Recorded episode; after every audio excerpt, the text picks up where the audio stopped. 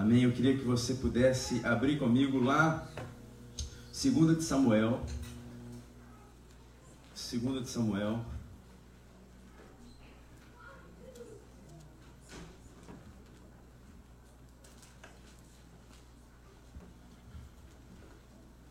Nós vamos falar sobre herança espiritual nessa noite.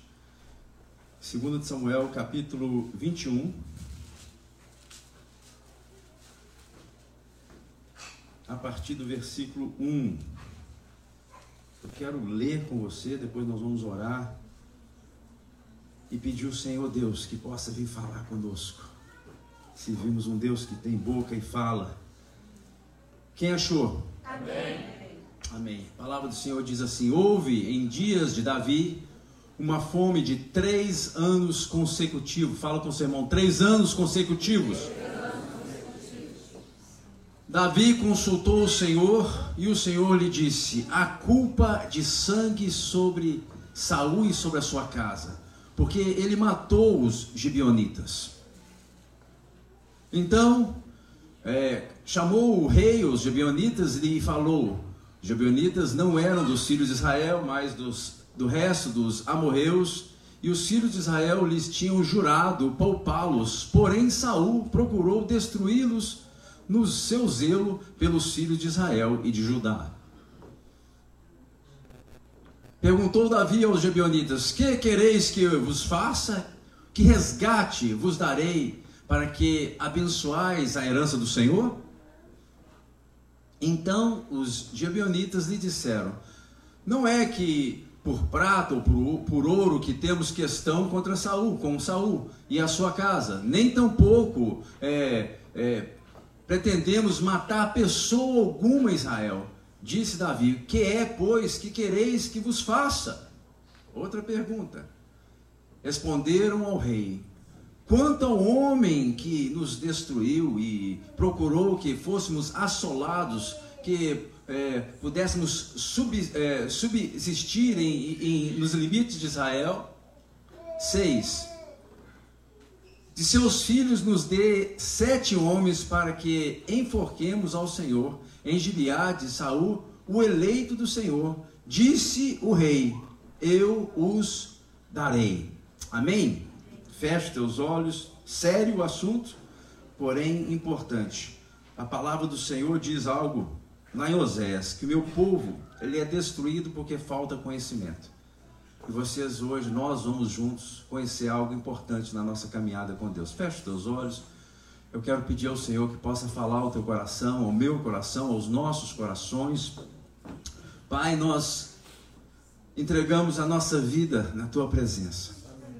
O Senhor conhece e sonda cada coração, cada vida, cada um que adentrou nesse lugar. Pedido nosso, o clamor do nosso coração, que o Senhor possa vir com a tua visitação sobre nós nessa noite.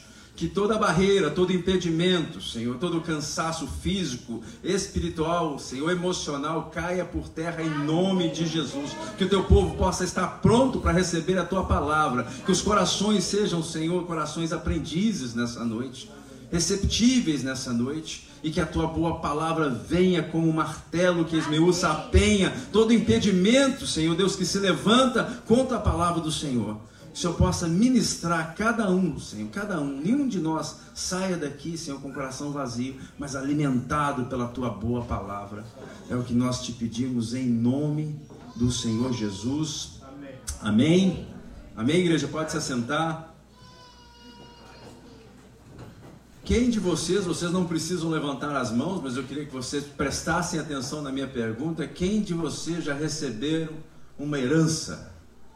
Uma herança? Que tipo de herança? Que tipo de herança, pastor? Que, de repente você recebeu, não sei, um, né, um, um dinheiro, uma casa, uma fazenda, algo assim, né, que você nem estava esperando, que quando de repente você percebeu, veio aí essa herança, né? De repente você recebeu um, sei lá, algo, algo, e você se alegrou o coração. Ou talvez você fala, pastor do céu, eu nunca recebi nada. Nada, absolutamente nada. Eu quero que você possa entender nessa noite que sim, você tem uma herança sobre você. E nós queremos falar dessa herança e que o Senhor possa falar ao nosso coração nessa noite. Eu queria que nós pudéssemos entender o contexto desse texto que nós acabamos de ler. Bem, a Bíblia diz que tinham três anos consecutivos, não era coisa assim de três dias, não eram três semanas, mas eram três anos. Né? Davi tinha recebido algo dali que, que ele começa a sentir na pele. Por quê? Porque havia, havia fome sobre a terra. Havia fome sobre a terra e ele começou a perceber aquilo e falou assim: tem algo errado. Alguma coisa está acontecendo porque três anos consecutivos não é possível. E a Bíblia diz que Davi vai e consulta a Deus. Davi vai e procura saber o que, que estava acontecendo, né? E aí a palavra do Senhor vem até Davi e fala assim: a culpa e a culpa de sangue. Aconteceu alguma coisa. E isso, né? A gente leu a história e eles, ele procura saber, ele faz pergunta, o que está acontecendo, e eles em princípio falam, não, nós não queremos nada, né? Depois eles falam assim, não, só me dê sete homens para que nós possamos enforcar. E havia, para que nós possamos entender o que aconteceu, muitos anos atrás, mais ou menos 500 anos, 500 e poucos anos, quando Israel começara a conquistar a terra. Ainda no tempo de Josué, quando você tiver a oportunidade, eu queria que você pudesse ler, porque é muito interessante. Israel começa a conquistar a terra, a primeira cidade a ser derrotada foi Jericó, todos nós conhecemos a história. Depois eles vão para uma cidade pequena, se chama Ai, e ali eles perdem a batalha, depois eles conseguem vencer aquela cidade. O que, que acontece? A fama de Israel começa a se espalhar, né, e começa a haver temor da parte dos moradores da terra sobre né, o que aconteceria com eles. E esse povo, gibeonitas, eles, eles usam de estratégia, eles usam de estratégia. O que, que eles fazem? Eles vão, isso está lá em Josué capítulo 9, eles se vestem de roupas bem velhas. Né, eles, mandem, eles mandam uma comitiva, uma embaixada, e essa embaixada não foi né, pomposa, pelo contrário, eles vão maltrapilhos, com roupas bem gastas. Eles vão ter com Israel agora, eles chegam até eles e eles levam as suas sandálias bem velhas, eles levam pães é, duros, e odres rotos, né, quebrados, e eles chegam até Israel, eles falam assim: olha bem, nós somos de uma terra muito, mas muito distante. Quando nós saímos da nossa terra, esses pães aqui, eles estavam ainda macios, frescos. Olha como é que eles estão agora. Nossas sandálias nos pés, as nossas roupas, nós somos uma terra muito distante e nós ouvimos falar do vosso Deus e nós viemos até aqui para fazer aliança com vocês. E foi feita essa aliança e passando-se três dias, né? Fala com seu irmão aí, mentira tem perna curta. A mentira deles durou mais ou menos três dias e foram descobertos. E aí se deram conta que eles não vinham de fato de uma terra distante, pelo contrário, eles eram moradores da terra. Eles usaram de estratégia para que eles não fossem também conquistados. Né? E aí, agora eles ficaram ali nervosos e queriam matar. Opa, agora já não pode matar mais. Por quê? Porque havia da parte de Israel, né, da liderança do povo de Israel, já havia feito, selado uma aliança com os Gebionitas. E ali eles ficaram como carregadores de lenha, e eles ficaram ali para tirar a, a, as águas, para servir como escravos. Eles serviam a Israel, mas eles não poderiam ser mais né, conquistados. E isso se passou os, os anos, né? foram 14 juízes que é, é, estiveram ali sobre Israel, um tempo mais ou menos de mais de 400 anos, 490 anos e a Bíblia diz que Saul ele reinou, o primeiro rei de Israel, por 40 anos. Então isso tudo já tinha passado. Mas no tempo do reinado de Saul, e a Bíblia nos relata aqui por zelo do filho de Israel e de Judá, o que que acontece? Saul começa a matar os Gebionitas. Começa a matar os Gebionitas. Agora, o próximo rei, o rei Davi, ele começa a perceber que havia fome na, na terra. Né? Eles estavam sentindo a consequência e ele falou assim: tem alguma coisa errada. E ele vai consultar o Senhor e o Senhor fala com ele: bem, o que está acontecendo é porque a culpa e a culpa de sangue.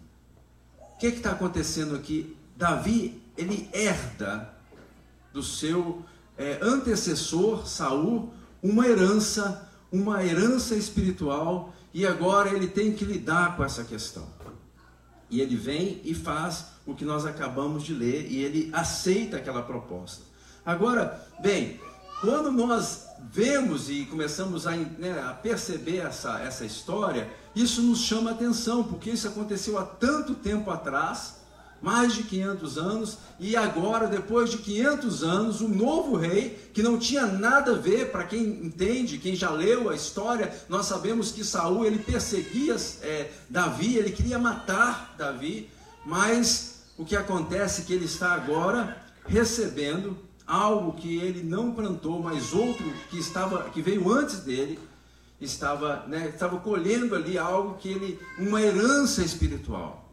E é isso que nós queremos falar nessa noite. Eu queria que você prestasse atenção, porque existem alguns princípios sobre herança espiritual e eu queria né, compartilhar com os irmãos. Primeira coisa, existem vários tipos de herança.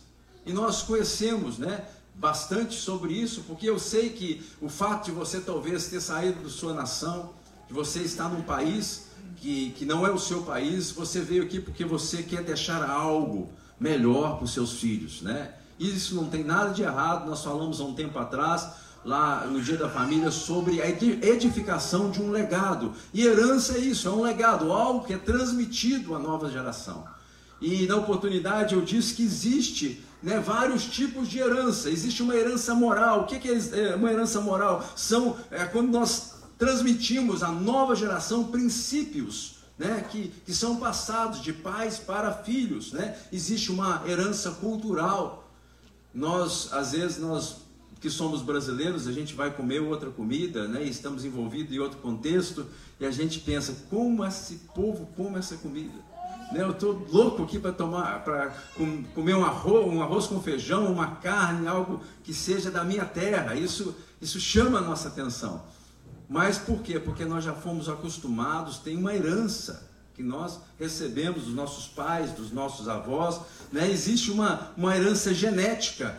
Primeira coisa que você, quando vai no médico, ele vai fazer uma, uma, uma pesquisa, ele vai fazer uma análise da sua árvore genética, o que aconteceu com seus avós, o que aconteceu com seus pais, né? o que tipo de enfermidade eles, eles tinham e para poder né, tratar e ver o que pode ser feito com você hoje. Por quê? Porque existe uma herança genética. Nós somos parecidos, né, com os, os nossos filhos são parecidos conosco.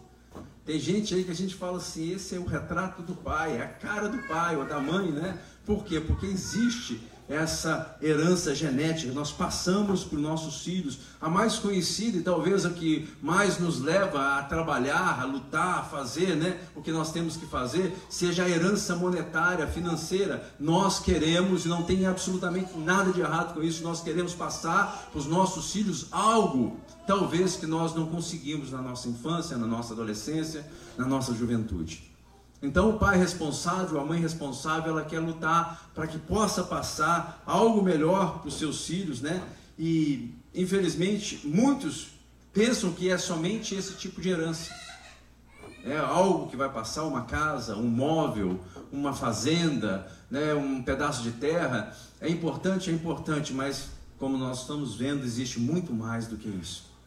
E existe sim uma herança emocional. O que, que é herança emocional, a transmissão de emoções que é passado de pais para filhos. E às vezes a gente vê características muito né, parecidas assim, da mãe com a filha, do filho com o pai. Por quê? Porque são transmissões emocionais que são passadas de uma geração para outra geração. Mas o que nós queremos tratar nessa noite, falar, é sobre a herança espiritual. E essa é, de fato, a mais importante, porque na herança espiritual se transmite de geração a geração bênção e maldição.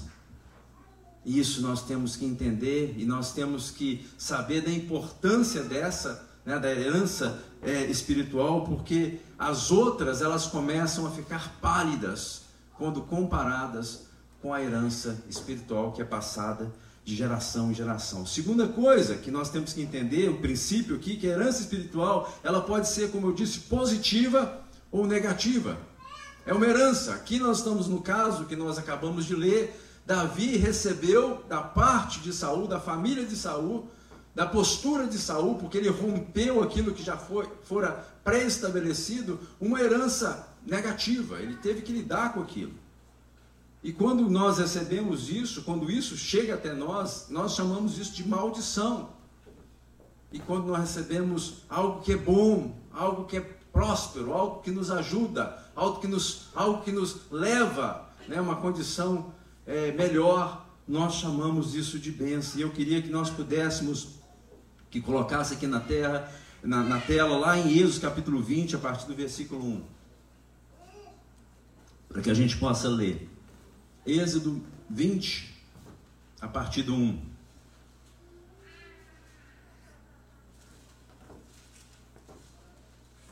Perdão, 20, é, Êxodo 20, onde fala sobre os dez mandamentos.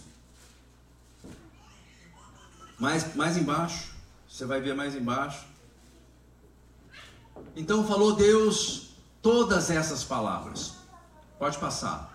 Eu sou o Senhor teu Deus que te tirei da terra do Egito, da casa de servidão. Não terás outros deuses diante de mim. Não farás para ti imagem de escultura, nem semelhança alguma de que do que há em cima nos céus, embaixo na terra, nem nas águas abaixo da terra. Não as darás, não as darás, é, nem lhes darás culto, porque eu sou o Senhor teu Deus, Deus zeloso, que visita a iniquidade dos pais nos filhos, até a terceira, preste atenção, até a terceira e quarta geração daqueles que fazem o quê? Vamos ver o seis. E faço misericórdia até mil gerações daqueles que me amam e guardam os meus mandamentos promessa do Senhor. Nós gostamos e nós absorvemos e nós aceitamos e nós queremos essa parte. Eu faço né, misericórdia até mil gerações daqueles que amam e guardam os meus mandamentos. Mas nós temos dificuldade de aceitar, de receber e entender quando ele fala que ele visitaria a iniquidade dos pais nos filhos até a terceira e quarta geração. Está escrito ou não, igreja? Então, o que, que acontece? Isso chama-se herança espiritual. O que, que determina isso é o pecado. O que, que determina essa visitação é aborrecer ao Senhor. E ele fala né, que a, a, a bênção do Senhor seria de mil gerações. Agora, a visitação daqueles que aborrecem ao Senhor seria de terceira até a quarta geração. E outra coisa que nós devemos saber, outro princípio, né? A herança espiritual, ela traz consequências. Tem consequência nisso, a gente não tem como negar. Há uma consequência nisso. Quando você vê aí, né, às vezes você vê famílias que a avó lidou com feitiçaria, né? Ela ou bisavô, às vezes já há muito tempo atrás, anos e anos, você vê que isso é passado aos filhos, dos filhos são passados aos netos. Às vezes uma família tem alguém que caiu na prostituição. E você vê que a tia é prostituta, a avó foi prostituta, o outro lado, o primo lá também caiu no mesmo pecado, na mesma coisa. Ah, pastor, isso é coincidência. Isso talvez, às vezes, as pessoas moram e vivem em terras, em lugares completamente separados, foram criados, mas mesmo assim você vê a iniquidade e a visitação no decorrer do tempo. Às vezes, né, o que, que acontece? A pessoa, ela, ela tem loucura, a pessoa é louca, alguma coisa, parece um espírito de loucura, e você vê que um primo tem, o outro tem, o, o outro vai lá visitar o outro com as mesmas tendências. Você talvez, né, eu falando aqui, talvez já está vindo à memória aí situações, talvez mesmo da sua própria casa, coisas que aconteceram que se repetiram, né? E vai acontecendo de geração em geração. Eu conheço uma família que praticamente ninguém conseguiu casar. Ninguém. Eles sempre morando junto, morando junto, vai lá, a tia está morando junto, vê, você não vê a família sendo constituída, aquilo parece que virou uma cultura no meio daquela família, eles apenas se juntam, mas eles não se casam. Né? Você talvez conhece, né? gente, por exemplo, que passa por coisas, você fala, não é possível. A avó divorciou, né? a tia divorciou, a outra tia divorciou, a família toda, é, o divórcio é uma coisa que impera naquela família. Alguém que talvez seja mais cético fala assim, não, mas isso é coincidência, na verdade está acontecendo em todos os lugares, né? Mas as características começam a se repetir, isso chama a nossa atenção. Davi, ele com discernimento espiritual, o homem segundo o coração de Deus, ele viu um ano de fome, ele viu o segundo ano de fome, ele viu o terceiro ano de fome, ele andando com Deus, falou, isso não é normal, alguma coisa está acontecendo aqui. E ele foi fazer o que? Ele foi consultar a Deus. E o Senhor deu a resposta. Sabe o que está acontecendo, Davi? A culpa de sangue sobre esse lugar e sobre essa casa. E por isso que está acontecendo isso. Isso não é algo fictício, né? Isso acontece mesmo. Na minha família, eu já relatei isso aqui, é uma coisa que, que eu vim entender isso depois de começar a andar com o Senhor, muito tempo depois. Eu tinha um tio que bebia muito, e esse tio foi, ele foi atropelado. O espírito de vício foi tomando conta da minha família, praticamente. Uma tia bebia, outra tia bebia, outro tio bebia era, era coisa assim generalizada na minha família. E esse tio morreu atropelado. Não passando muito tempo, outro primo também aconteceu a mesma coisa, foi atropelado. Passou, passou alguns anos, a, uma prima minha foi fazer, pegar uma carona para ir de Lafayette a Juiz de Fora, e ali parecia que ela também tinha bebido alguma coisa. Sabe o que aconteceu com ela? Foi atropelada. Ah, mas é coincidência isso, pastor? Não, isso é, é. Eu não creio que é coincidência. Muita gente aconteceu. Meu tio, meu pai. Meu pai, ele, quando a minha mãe separou dele, foi para São Paulo. E ali, muito tempo, ele bebendo, bebendo, bebendo. Um dia, é, ele foi de Lafayette a uma cidade chamada Carandaí.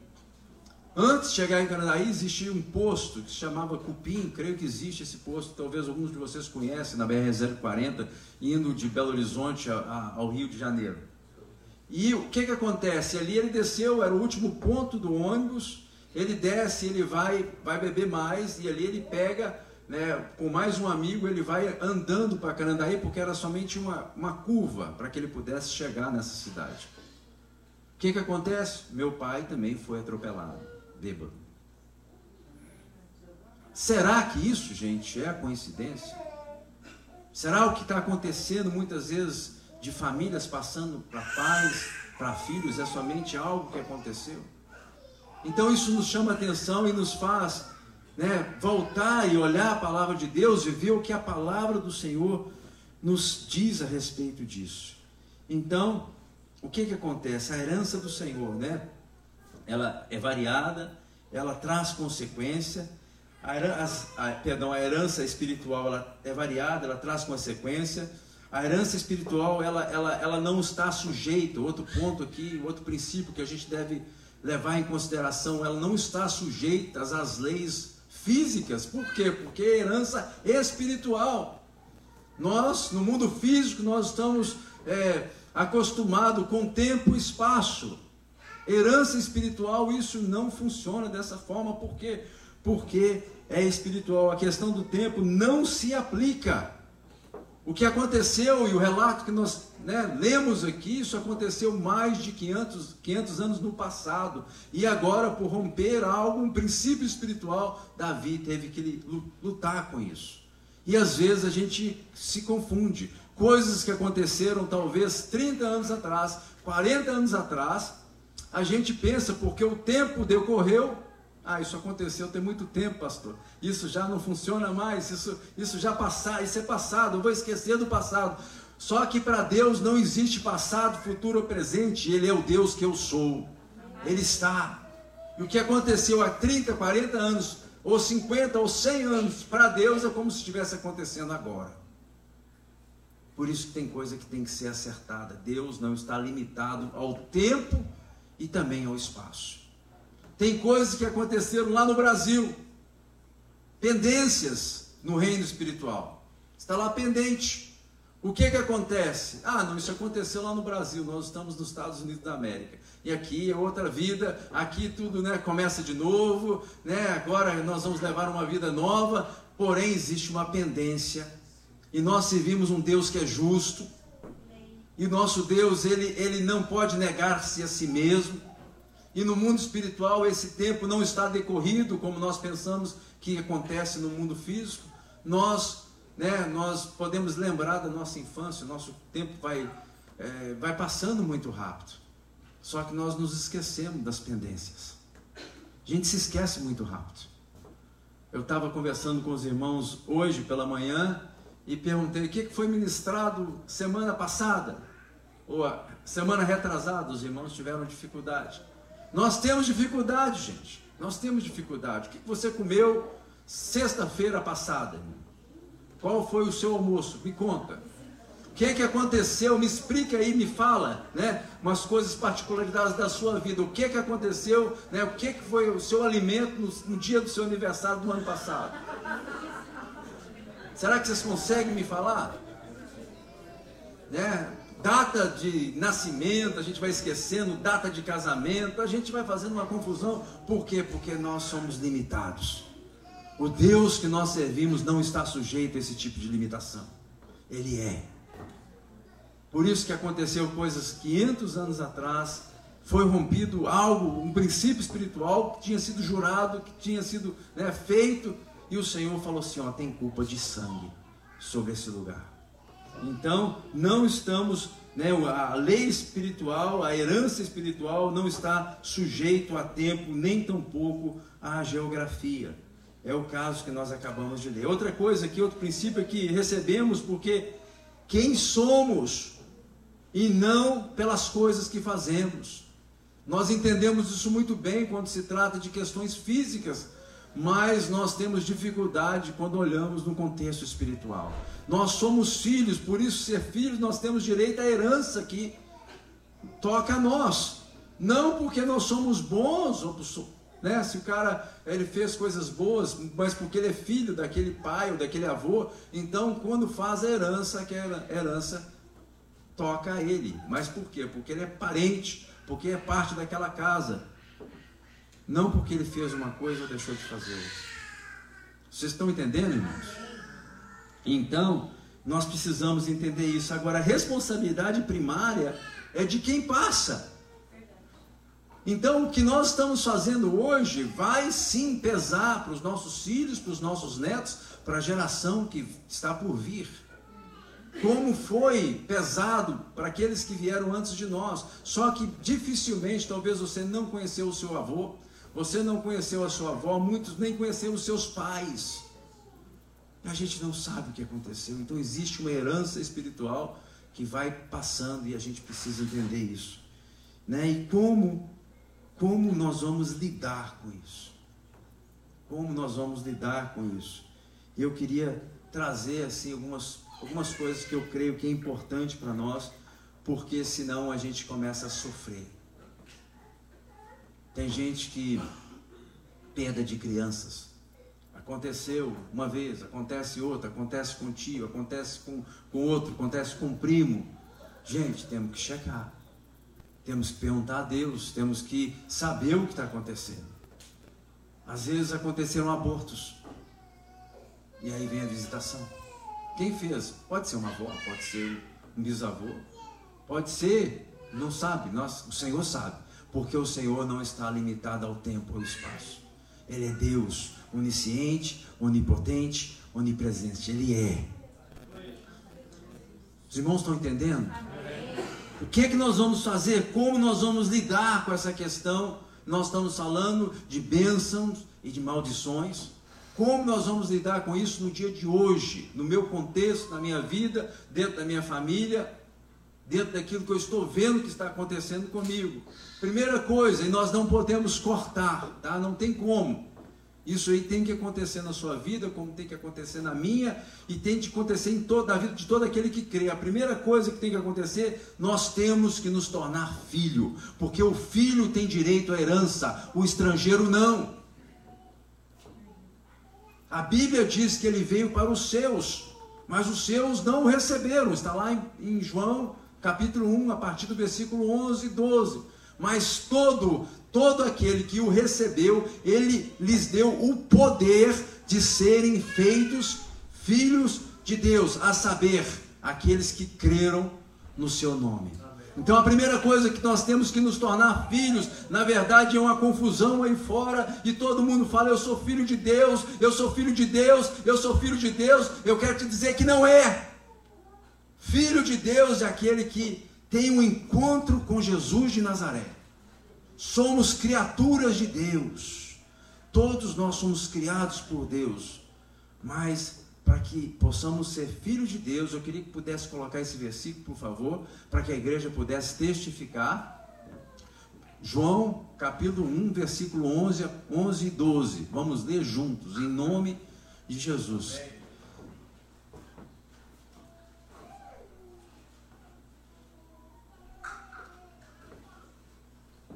Veio para o que era seu, e os seus não o receberam. Mas todos, fala comigo, todos. Todos, quanto o receberam, deu-lhes o poder de serem feitos filhos de Deus, a saber, os que creram no seu nome. Em outras palavras, como que acontece isso? Os que creram no seu nome. O Senhor dá o poder do alto.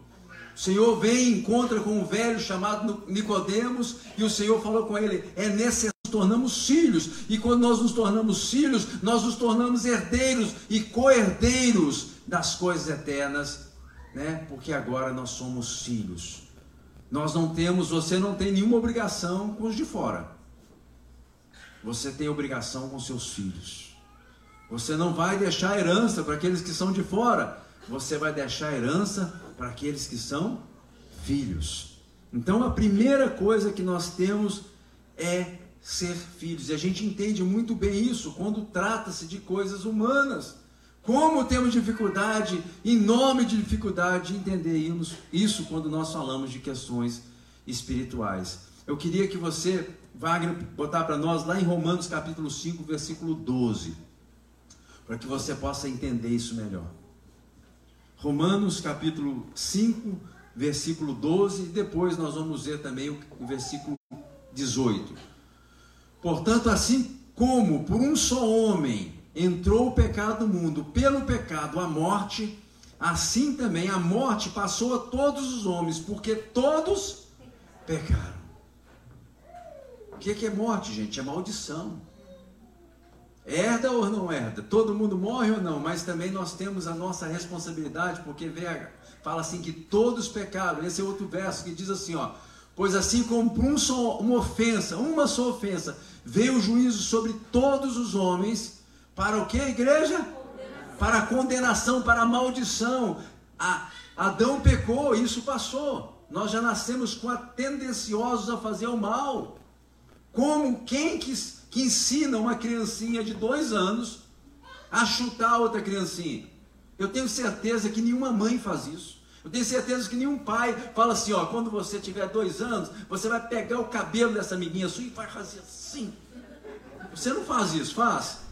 Então, olha lá o que está acontecendo. E o juízo sobre todos os homens para a condenação, assim também, ele faz um paralelo, por uma só, só um ato de justiça. Ato de justiça de quem? De Jesus de Nazaré, o nosso Senhor e Salvador. Veio a graça sobre alguns homens sobre todos os homens para a justificação, que dá o quê?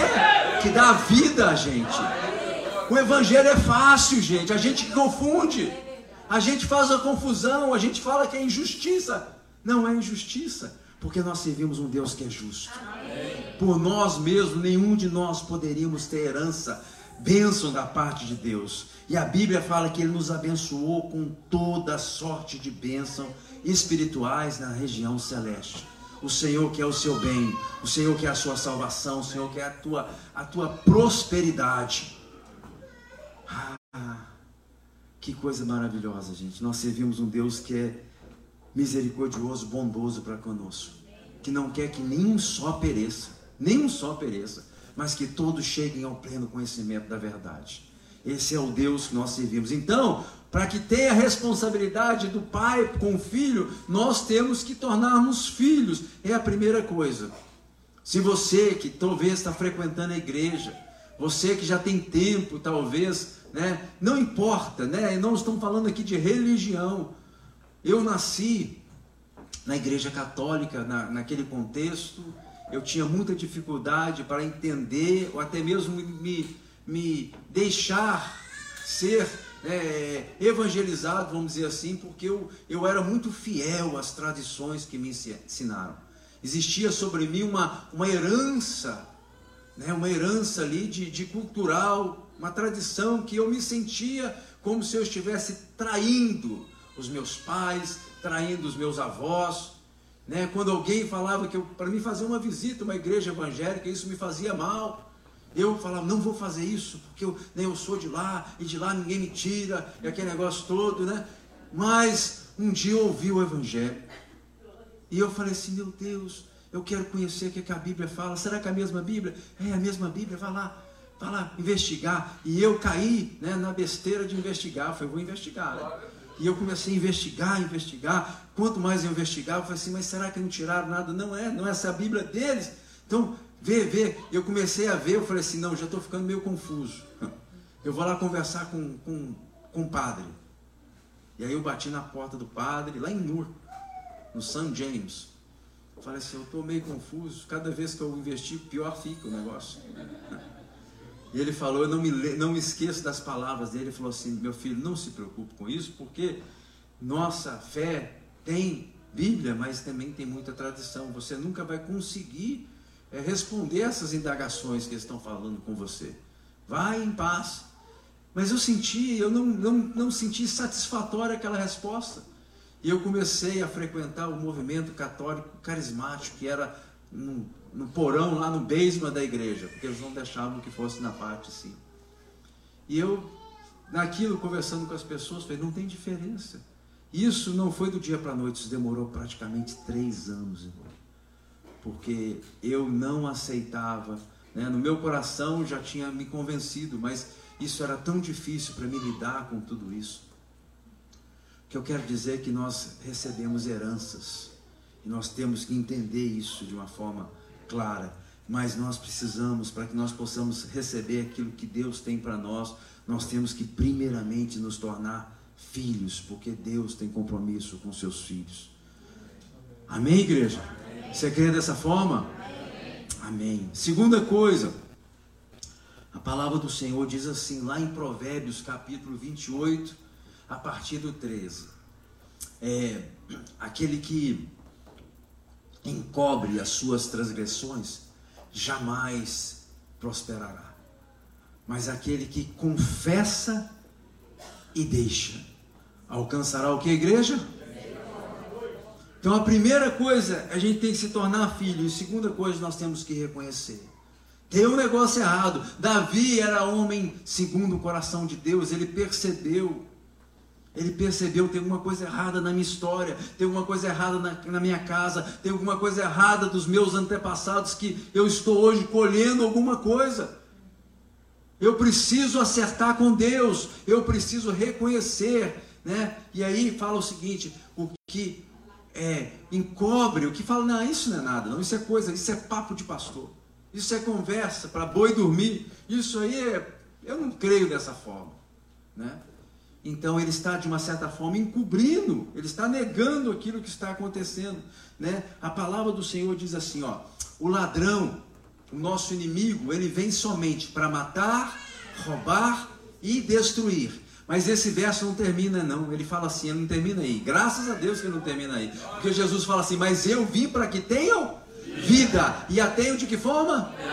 Em abundância. É a promessa de Deus. Para que nós tenhamos vida e vida em abundância, gente.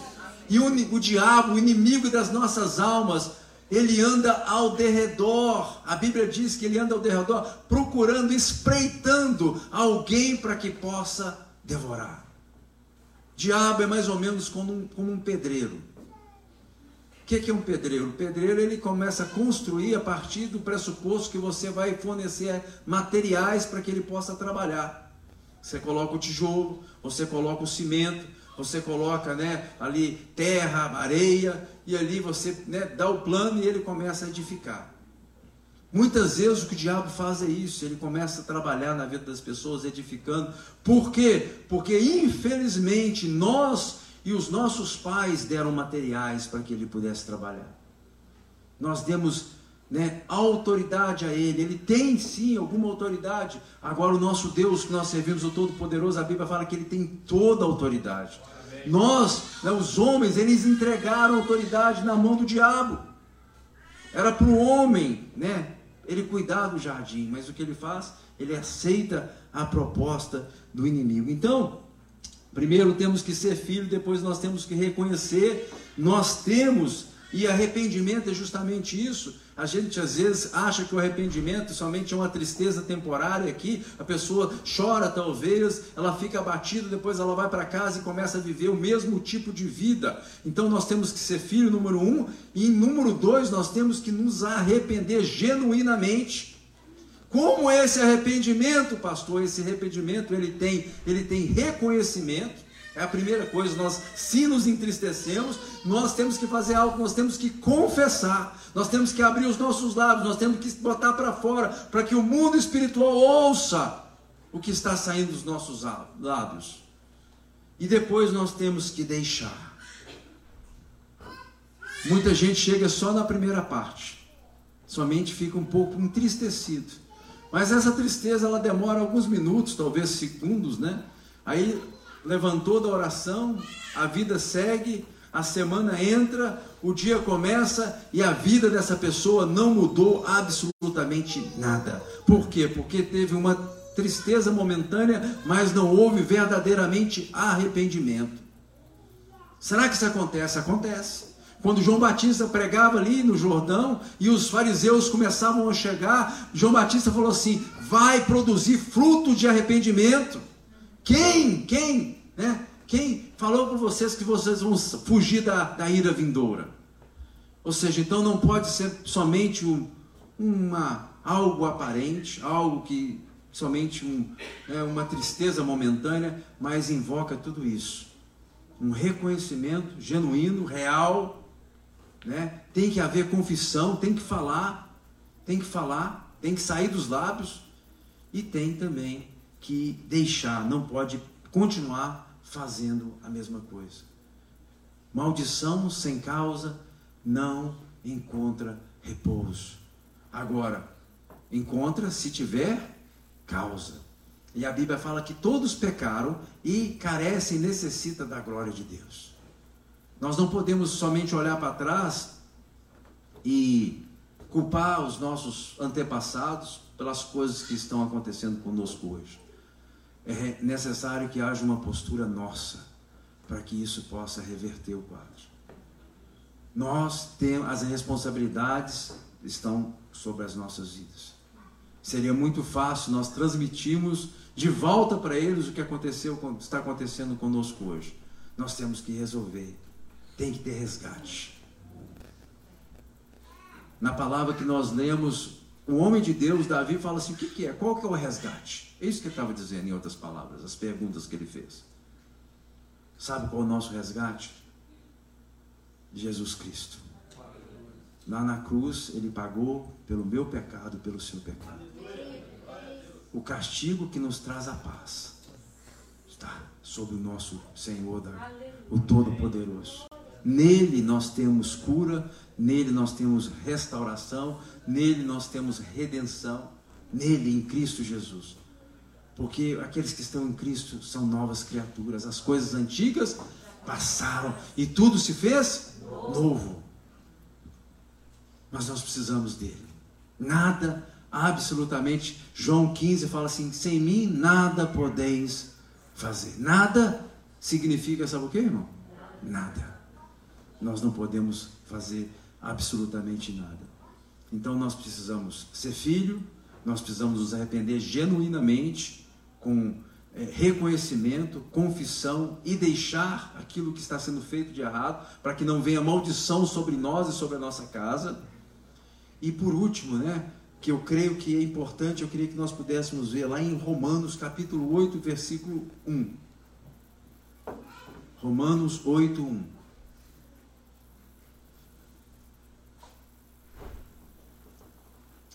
Agora, pois, já nenhuma condenação, maldição para aqueles que estão em quem? Já não há maldição, condenação para aqueles que estão em Cristo Jesus. Porém, preste atenção nisso, isso não é automático. Isso não, você não vai ler esse versículo e vai achar que a sua vida vai continuar a mesma coisa. Nós temos que tomar posse dessa bênção sobre as nossas vidas. Muitos se arrependem uma vez na vida. Aquele dia que talvez o Evangelho entrou, eles entenderam o que aconteceu e eles entendem que precisam mudar de vida, que tem que ser nova criatura, que tem que ser transformado pelo poder do alto. E depois levam a vida como todo mundo leva. A gente não sabe a diferença daquele que serve a Deus e daquele que não serve a Deus. Se aproxima de Deus e não tem temor das coisas de Deus. Será que essa pessoa de fato ela está em Cristo? Será que essa pessoa está em Cristo? Quando você vê o discurso de Paulo no decorrer de todo o Novo Testamento, ele repete e repete e repete um, uma pequena palavra, ele, ele fala assim: em Cristo, em Cristo, em Cristo, estar em Cristo é estar debaixo dessa nuvem de glória, de proteção, estar justificado pelo sangue do Cordeiro, ser nova criatura, ser filho, ser perdoado, está passar da morte para a vida. Tem muita gente que fala que é filho, mas se porta como os de fora, não entendendo que tem herança, não entendendo que de fato eles são em Cristo Jesus. Nossa vida tem que ser transformada. Foi isso que nós ministramos hoje pela manhã. Quando nós temos de fato um relacionamento com Jesus, a nossa vida tem que ser diferente. Nós não podemos viver como todo mundo vive. Nossa boca e as palavras dos nossos lábios tem que ser diferente. A nossa postura tem que ser diferente. A nossa forma de ser, nosso caráter, a nossa, a nossa vida tem que ser diferente. Não pode ser mais da mesma forma. Por quê? Porque agora o Espírito Santo ele vive em mim. Ele está me levando cada dia, né, a estar a ser um pouquinho mais parecido com, com o mestre com nosso irmão mais velho, Jesus Cristo. E grande é a obra, porque nós temos uma coisa que chama vontade humana. Nós queremos fazer a nossa vontade, nós muitas vezes nós ignoramos a vontade de Deus e, né, e queremos fazer aquilo que melhor parece aos nossos, nossos próprios olhos. Nós damos muitas vezes trabalho ao Espírito Santo. E a palavra do Senhor fala assim: não entristeceis o espírito. Como que nós entristecemos o espírito? Quando nós não permitimos que a vontade de Deus se cumpra sobre a nossa vida. Nós determinamos, somos determinados em fazer a nossa própria vontade. Jesus, antes de ir à cruz, lá em Getsemane, ele fala: Senhor, que não seja feita a minha, mas a tua vontade. E a gente tem que entender isso.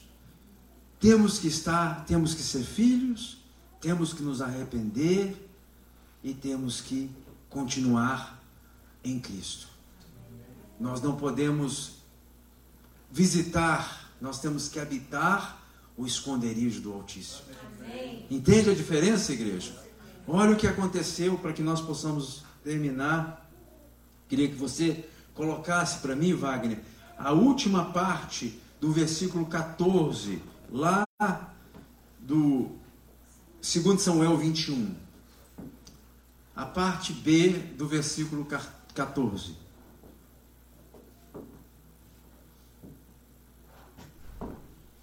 Enterraram os ossos de Saul e de Jonathan, seu filho, na terra de Benjamim, em Zela, e na sepultura de Quis, seu pai, fizeram tudo o que o rei ordenara. Depois disso, está no final da história que nós relatamos aqui no começo da administração. A Bíblia diz: Deus se tornou o que, igreja? Para com a terra, acabou a fome, acabou a resistência, acabou o peso, acabou, acabou. O que eu queria deixar para você nessa noite, para você entender, a gente tem que sair do natural entender que nós somos seres espirituais.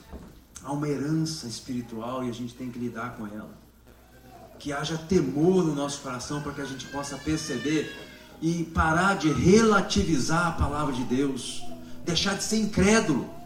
O que, que é o incrédulo? É tudo ver no âmbito natural, é tudo natural. Existe o um mundo espiritual, e eu quero te dizer que esse mundo espiritual, ele está aqui agora. Muitos resistem à palavra de Deus, por quê? Porque pensam e andam e vivem de forma natural. Agora, um homem natural, ele não pode entender as coisas espirituais. E nós estamos falando de herança espiritual. Pastor, quando, você, quando o senhor falava aí, eu estava me lembrando, aconteceu isso com meu tio, aconteceu isso com outro tio que eu tinha. Interessante, com meu primo também está da mesma forma. O que, que você acha? Coincidência? Você acha que é coincidência o que está acontecendo? Isso tem que parar, irmãos. Isso tem que ter um basta. E aprove o Senhor permitir que você conhecesse a palavra dele. Para que em ti pare isso. Para que em ti haja um basta. E o Senhor se torne favorável, como foi colocado ali. O Senhor te ama. Você é importante para Deus. Você é preciosa Deus. Você é precioso para o Senhor. O Senhor quer mudar a sua sorte. O Senhor quer mudar a sua história. Não somente a sua, mas das gerações que virão. Em ti há gerações aí. E o Senhor já está vendo na eternidade, gente. Nós estamos vendo aqui, nesse momento ali, trabalho, né? Começa segunda-feira, terça-feira, trabalho, vou, luto, faço, aconteço, né? Os filhos estão chegando. O Senhor já está vendo os seus netos. O Senhor está vendo a sua posteridade. E o Senhor quer que haja cura, quer que haja salvação, ah, quer que haja libertação. Queria convidar você a ficar em pé em nome de Jesus. Queria que nesses dias você pudesse estar orando ao Senhor. Que você possa buscar a verdade. O Senhor fala Eu sou o caminho, a verdade e a vida. Eu, só Mente Jesus de Nazaré pode trazer libertação, cura e restauração para a sua vida, para a sua casa, para a sua posteridade. A minha pergunta o que, que você tem edificado para passar para a nova geração? O que, que é importante para você? O que, é valoroso para você? Quando nós conseguimos responder essas essas perguntas, a gente sabe o que, qual é o legado que nós vamos passar para os nossos filhos e para os nossos netos. O que é que você investe o seu tempo? O que é que você investe os seus pensamentos? Talvez você está aí preocupado com a questão da herança monetária. Eu quero te dizer que herança monetária, herança cultural, herança emocional, todas essas heranças elas se tornam obsoletas, elas se tornam inúteis se nós não conseguimos passar uma herança espiritual para os nossos filhos que seja saudável. Em outras palavras, bênçãos. Não há maior bênção do que conhecer Jesus Cristo, o Senhor da glória. Não há maior bênção do que estar debaixo do sangue do Cordeiro Jesus. E isso possa ser passado para a nossa geração. Para que eles possam ver na sua vida um homem sério com Deus. Para que eles possam ver na sua vida uma mulher que é séria com o Senhor. E quando eles estiverem daqui uns anos e olharem para você e falar assim: a minha mãe servia a Deus, o meu pai servia a Deus, o meu pai era sério com as coisas do Senhor. Irmão irmã, isso não tem nada mais valioso e mais lindo do que isso, do que os nossos filhos testificarem a respeito de nós, como homens e mulheres que buscaram o Senhor, que foram sérios com as coisas de Deus. Queria que você fechasse os teus olhos em nome de Jesus. E eu queria pedir ao Senhor Espírito Santo para trazer ao seu coração convicção. Convicção.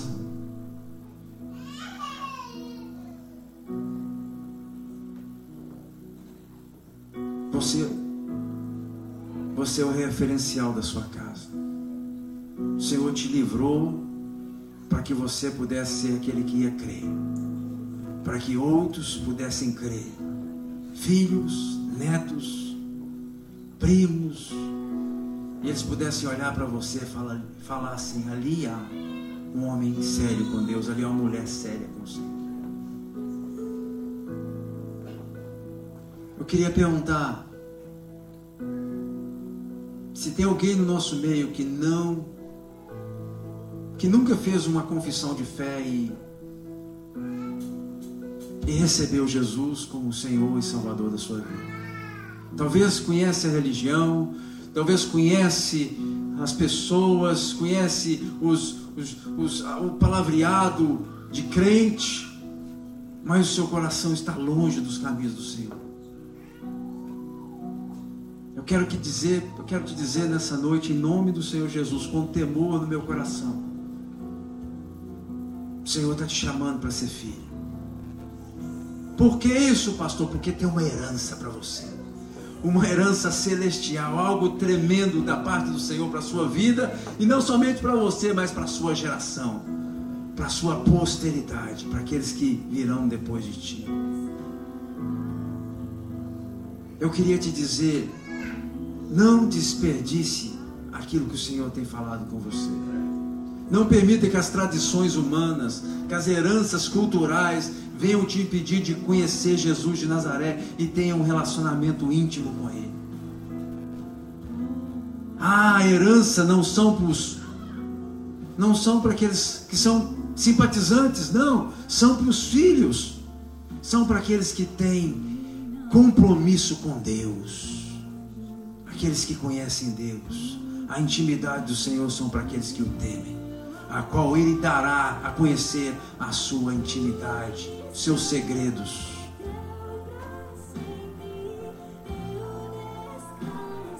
Se tem algum, algum, uma vida, uma alma nessa noite, e se você quiser, depois me procure. Você tem que se tornar filho do Deus vivo. Você não pode ser somente uma criatura.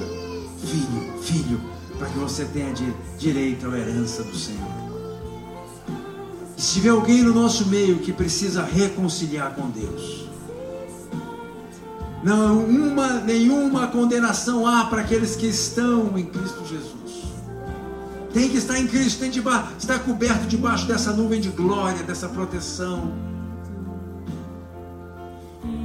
Não é somente fazer uma oração uma vez na vida e depois viver como todo mundo vive, influenciado pelo mundo, com cheiro do mundo, com palavreado do mundo, com tendências do mundo. Não, você é especial, você é preciosa, você é precioso, você é filha, você é filho do Deus Altíssimo. Mulher de Deus, homem de Deus, separado, santificado pelo Senhor. Ou você que talvez nessa noite viu que que coisas têm se repetido sobre a sua casa promessa do nosso Deus para nós é uma vida abundante. O diabo vem somente para matar, roubar e destruir. Destruir o que? A sua família, destruir a sua saúde, destruir os bens que o Senhor Deus tem colocado na sua mão, destruir a sua força, destruir a sua esperança, destruir, matar, roubar. Mas glória a Deus que nós servimos um Senhor Jesus e Ele veio para dar vida e dar vida em abundância. Eu queria que você pudesse entender isso. Isso começa na sua vida, começa com aquele que crê. Eu creio, pastor. Eu creio. E eu não quero que isso venha passar para os meus filhos, não quero que isso venha passar para os meus netos. Eu quero acertar com Deus. Eu vou fazer como Neemias fez. como, como Daniel fez. Ele acertou, não somente na geração dele, mas nas gerações que vieram e as, e as gerações que ficaram para trás. E no decorrer desses dias, presta atenção no que eu vou falar. O Senhor Espírito Santo vai ministrar no teu coração. Nós não estamos falando de coisas que, vai, que vão acontecer de uma hora para outra, mas o Senhor Espírito Santo vai testificar no teu coração circunstâncias na sua vida e na vida da sua família que tem se repetido e isso tem que ser dado um basta em nome de Jesus. O que precisa Deus, na verdade, é de um homem e de uma mulher que crê para que esse julgo desigual, isso, essa, essa condenação, essa maldição hereditária que muitas vezes passa de geração a geração, seja parada, cancelada em nome de Jesus. O que precisa é um que creia, um que creia, uma mulher que creia. E eu quero, sem pressa, porque nós estamos tratando aqui de eternidade. Nós estamos tratando aqui de algo que não vai parar aqui, que vai passar de gerações para gerações. Eu queria saber se tem alguém que nós possamos orar pela vida dele. Aqui tem um. Tem mais alguém que quer vir aqui? Venha, vamos, em nome, nome de Jesus, nós vamos orar pela sua vida. E nós vamos pedir ao Senhor para que dê poder, graça e favor, para que você possa resolver essas pendências na sua vida. Pendências na sua vida tem que ser resolvidas em nome de Jesus. Coisas que estão aí passando de geração para geração, em nome de Jesus, nós vamos cancelar isso em nome de Jesus.